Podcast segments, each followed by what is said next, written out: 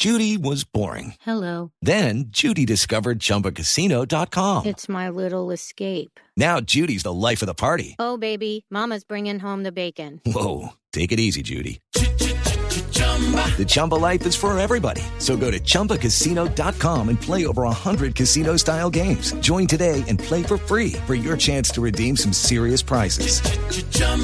ChumbaCasino.com. No purchase necessary. Void where prohibited by law. 18 plus terms and conditions apply. See website for details. Tras conocerse que el gobierno y el ELN lograron esta semana importantes avances que harían inminente el inicio de diálogos formales en los próximos días, Blue Radio pudo establecer que otra de las sedes posibles es Cuba para adelantar este proceso de diálogos. Lexi Garay.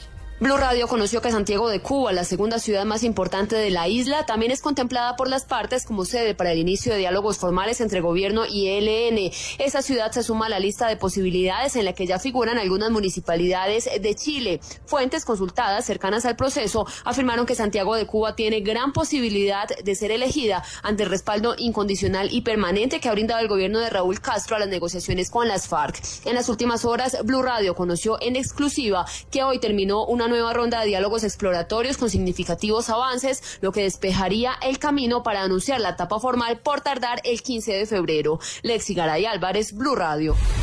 El presidente de Venezuela aseguró que confía que la paz que se alcanza en Colombia con las guerrillas de las FARC y el ELN sea una paz justa y perdurable. Desde Caracas, Aaron Corredor. El presidente venezolano dijo que le ratificó al presidente colombiano en su reunión privada en la cumbre de la CELAC que se realizó en Costa Rica la voluntad del gobierno venezolano de seguir apoyando y respaldando los procesos de paz que adelanta el gobierno con la guerrilla de la FARC y que va a iniciar en las próximas semanas con la guerrilla del ELN. Estuve hablando bastante con el presidente Santos, dos o tres veces hablamos, bastante de la paz, de todo el apoyo que estamos dando, que vamos a seguir dando. Yo le dije en privado lo mismo que dije en público a pesar de los ataques que nos hacen desde Bogotá, a pesar de la conspiración que hay en Colombia, de grupos de ultraderecha y de grupos de poder, contra la economía venezolana, contra la sociedad venezolana, contra mí como presidente, a pesar de la campaña de todos los medios de comunicación de Colombia, radio, televisión y prensa.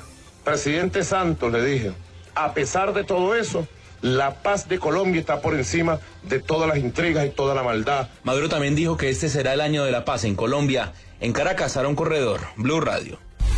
Más noticias en Blue Radio. Tras varios meses de investigación y seguimiento, las autoridades capturaron en las últimas horas a Alberto Benavides Bonilla, alias Ojito, señalado de ser uno de los principales carceleros de varios policías y militares secuestrados por las FARC, algunos de ellos liberados en la Operación Jaque.